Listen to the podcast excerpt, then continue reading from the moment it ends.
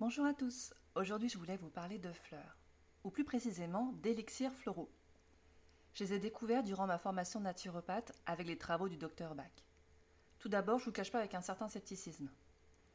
En effet, difficile de comprendre comment des fleurs ayant macéré au soleil puissent soulager émotionnellement une personne et l'aider à retrouver la santé. Et pourtant, les résultats obtenus auprès de nombreux clients en consultation m'ont convaincu. Alors, qui était le docteur Edouard Bach et comment fonctionnent ces élixirs? Au début du XXe siècle, Edouard Bach est apprenti dans l'entreprise de son père. Il y observe les maladies des ouvriers et les problèmes psychologiques qui en étaient le corollaire. Il décide alors d'entreprendre des études de médecine. Après ses études, il ouvre son cabinet, ainsi qu'un laboratoire et un dispensaire sur Londres. Il concentre alors ses recherches sur les plantes et leur impact sur la sphère psycho-émotionnelle, avec une approche révolutionnaire de la maladie et de son origine. Il écrira La maladie n'est ni cruauté ni punition. Elle est en tout et pour tout un correctif, dont se sert notre âme pour nous indiquer nos défauts, pour nous éviter des erreurs plus grandes, pour nous empêcher de provoquer encore plus de dégâts, et pour nous ramener sur le chemin de la vérité et de la lumière que nous n'aurions jamais dû quitter. Ces pensées peuvent paraître assez radicales, même encore de nos jours. Mais elles deviennent pertinentes si l'on connaît et accepte les idées qu'elles sous-entendent. Ce sont les mêmes que celles d'Hippocrate et de Paracelse, deux personnages avec lesquels Bach se sentait une affinité toute particulière. L'homme est alors considéré comme un tout inséparable, un corps physique, mais aussi un esprit, une âme. Et la maladie devient l'expression matérielle d'un déséquilibre qui trouve souvent son origine dans notre état psycho-émotionnel. Selon les préceptes de Bach, lorsque notre vie ne vibre plus à l'unisson avec notre moi profond, nos désirs, nos aspirations, il y a disharmonie, perturbation et donc perte d'énergie.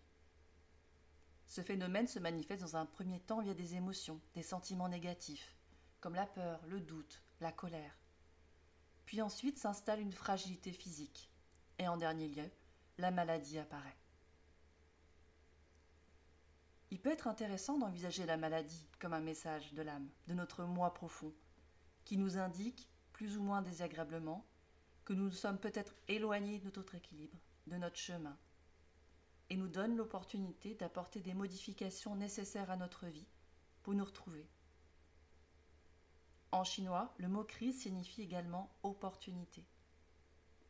La maladie, le trouble, peut alors être considéré comme une crise salutaire, un obstacle qui nous oblige à nous poser, nous écouter, prendre du recul sur notre vie, essayer de mieux nous comprendre afin de nous réinventer.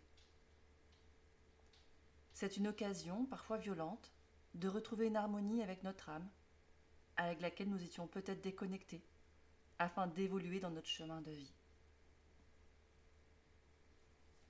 D'une manière plus pratique, le docteur Bach a classifié 38 fleurs, chacune associée à une émotion. Je vous propose aujourd'hui d'en découvrir quelques-unes qui peuvent vous aider à surmonter un sentiment de peur ou d'angoisse. Alors voici les trois fleurs associées à la peur.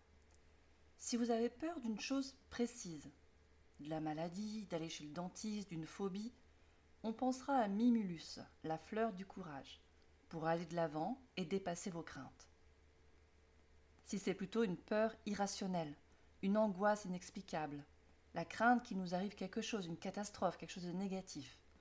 On utilisera plutôt Aspen.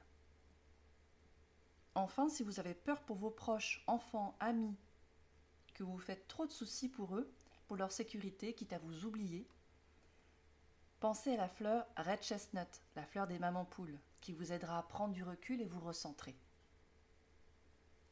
Si vous souhaitez utiliser les fleurs de bac, on en trouve désormais dans la plupart des pharmacies et magasins bio. Généralement en flacon sous forme liquide, vous diluez dans un verre d'eau trois gouttes de la ou des fleurs qui vous concernent et vous buvez votre verre d'eau trois fois par jour avant les repas. Ça peut être sous forme de cure jusqu'à un mois si le mal est plus durable. Voilà aujourd'hui pour la découverte des fleurs de bac. Je vous remercie pour votre écoute. N'hésitez pas à vous abonner et vous inscrire à la newsletter pour recevoir tous les épisodes et me faire vos retours si vous souhaitez aborder certains thèmes en particulier. Ce sera un plaisir. Je vous remercie et vous donne rendez-vous très vite pour un nouvel épisode de Secrets de plantes.